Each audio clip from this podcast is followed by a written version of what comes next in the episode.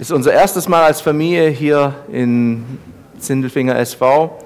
Vielen Dank auch an meine Familie heute, will ich sagen, dass ich, sie, dass ich euch jetzt mal mitbringen durfte. Das passiert äh, nicht ganz so oft, weil es doch manchmal weit, weite Reisen sind für mich, äh, wenn ich unterwegs bin.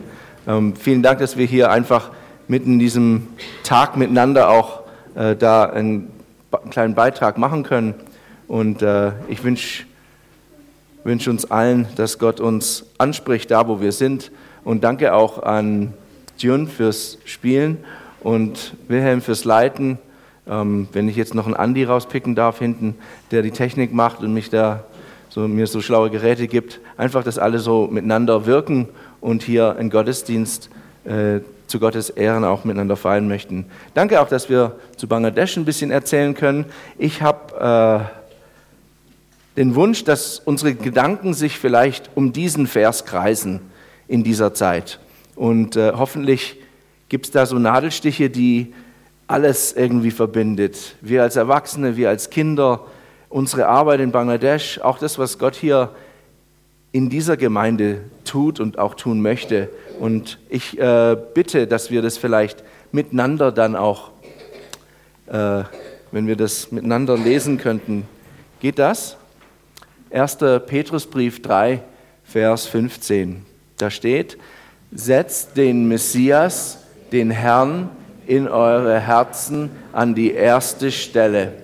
Seid immer darauf vorbereitet, jedem eine klare Antwort zu geben, der von euch eine Begründung einfordert für die Hoffnung, die ihr in euch tragt. Eine Geschichte dazu.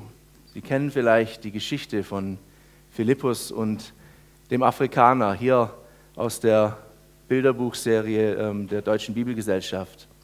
Philippus rechts und dieser Afrikaner, der unterwegs ist.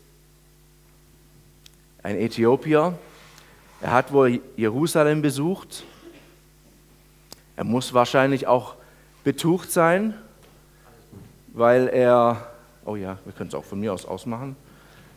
Er muss doch auch betucht sein, dass er sich einen Teil des Alten Testaments sich leisten konnte. Und wir finden ihn in Apostelgeschichte 8 dabei, dass er in seiner Kutsche vorangeht Richtung Süden, zurück nach Hause, da er den Tempel besucht hatte. Und er hat sich ein Stückchen aus Gottes Wort, es war eine Jesaja-Stelle, finden wir später heraus, äh, zu sich geführt und er liest jetzt im Wagen. Eine Alltagssituation. Jemand ist unterwegs, will von A nach B. Und wie Gott es so macht, bringt er verschiedene Dinge zusammen. Was er liest, versteht er nicht. Damals hat man wohl eher laut vor sich her gemurmelt und gelesen und das war von außen sichtbar, was er gerade liest irgendwie? Philippus hat es auf jeden Fall gemerkt, das versteht er nicht. Interessant ist auch, wie Gott zwei Dinge auf einmal macht.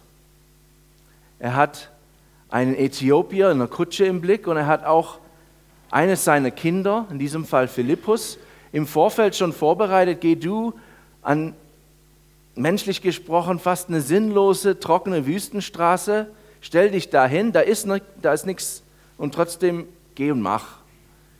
Geh du dahin. Und Philippus möchte das tun, was Gott von ihm möchte. Und er ist bereit, das zu machen.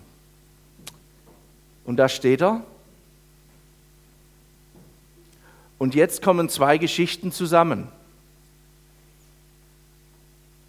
Philippus steht da und sieht in der Ferne da kommt ein Wagen und er sieht, der Mann, der da drin sitzt, der liest was.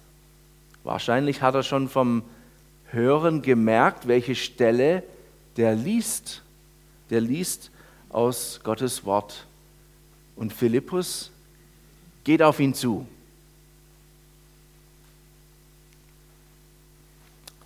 Was ich auch mag, das kommt auch toll in dieser Bilderbuchserie raus, ich mag, wie der Ausländer seine Kutsche aufmacht und ihn hereinbittet.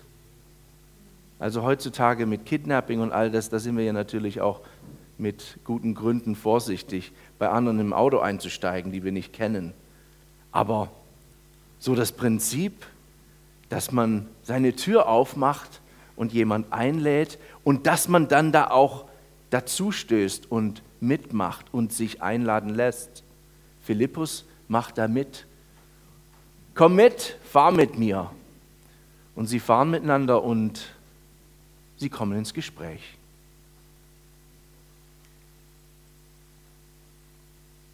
Und wie es Gott irgendwie interessanterweise macht, er verschmilzt, verschmilzt jetzt diese zwei zuerst separat sich entwickelnde Geschichten in eine, in eine wunderbare.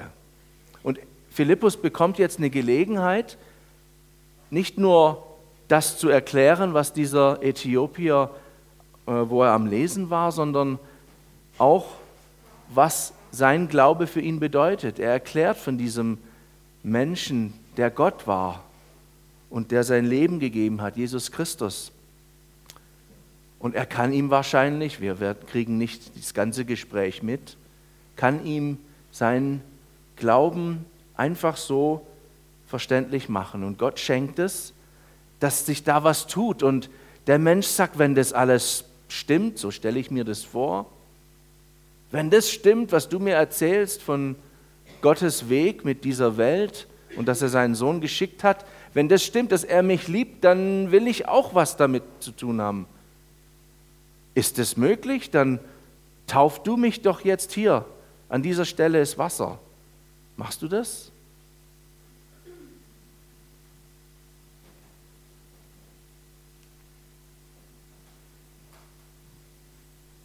Und Philippus tauft ihn an Ort und Stelle.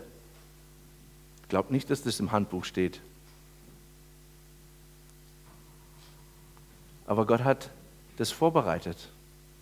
Und Philippus war da und der Äthiopier war willig und Gott war am Wirken. Ich mag diese Stelle ganz arg in Apostelgeschichte 8, weil da wird fast überraschend von einer Freude gesprochen. Da heißt nämlich, dass der Äthiopier richtig glücklich weiterzieht. Er ist froh geworden und zieht jetzt weiter. Und die Geschichte mit den zwei Männern hier, die geht vielleicht nicht ewig weiter. Sie müssen wieder getrennte Wege gehen. Aber alles ist jetzt anders. Sie haben vielleicht jetzt jeder einen neuen Freund gewonnen. Aber ich denke, wenn ich mich jetzt so in Philippus hineindenke, da muss man schon staunen, dass Gott so eine sinnlose, trockene Straße benutzt hat, um doch eine wunderbare Gelegenheit zu schenken. Setzt den Messias, den Herrn, an die erste Stelle.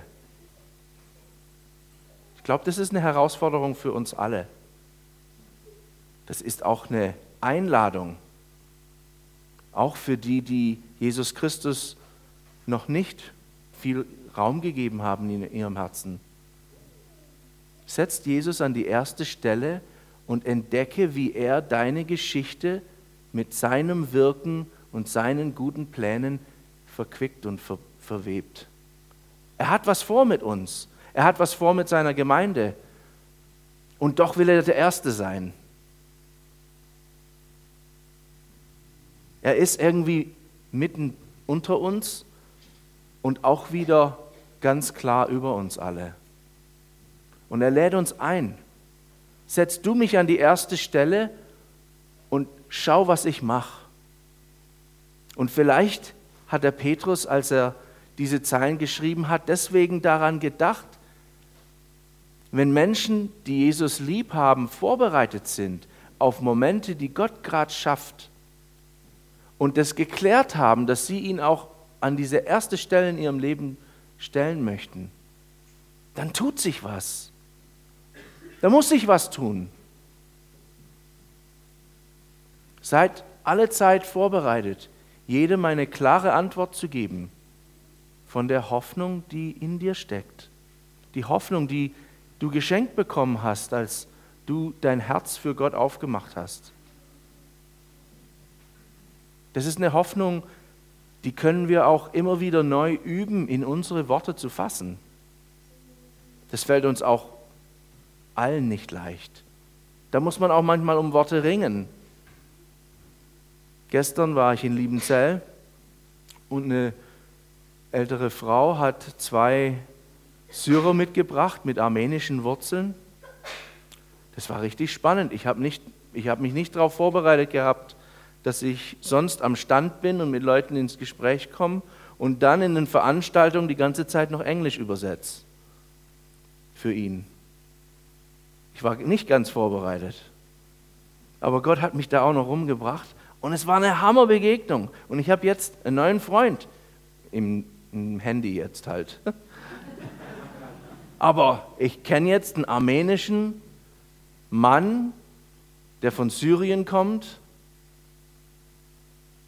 der jetzt in Saarbrücken wohnt. Gott hat eine Begegnung geschenkt. Das ist nicht so weit, so weit hergeholt, dass wenn, wenn wir mit klarem Blick auch unseren Herrn begegnen können, er will was machen. Und hier ist doch auch ein, eine Verheißung, ein, ein Segensspruch da auch mit verbunden, oder nicht?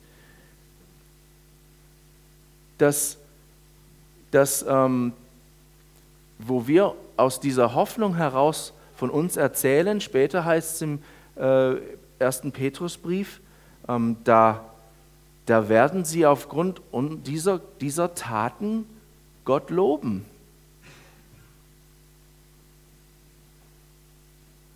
Es ist auch nicht immer unsere Worte, sondern unsere Bereitschaft. Könnte sogar sein unser Kochen würde jetzt gern ein paar Bilder zu Bangladesch und unserem Leben dort erzählen, aber ich habe es vorhin unserem Pastor kurz gesagt, ich finde es manchmal auch komisch, vor einer Gemeinde von unserem Leben vier Jahre Erfahrung jetzt zu erzählen, weil ich will einfach davon ausgehen, dass wir doch auch alle etwas erzählen könnten. Und ich hoffe auch, dass das immer wieder mal geschieht, dass wir von unserem, unseren eigenen Erfahrungen hier auch in der Gemeinde erzählen und uns gegenseitig ermutigen. Ja, Gott tut was.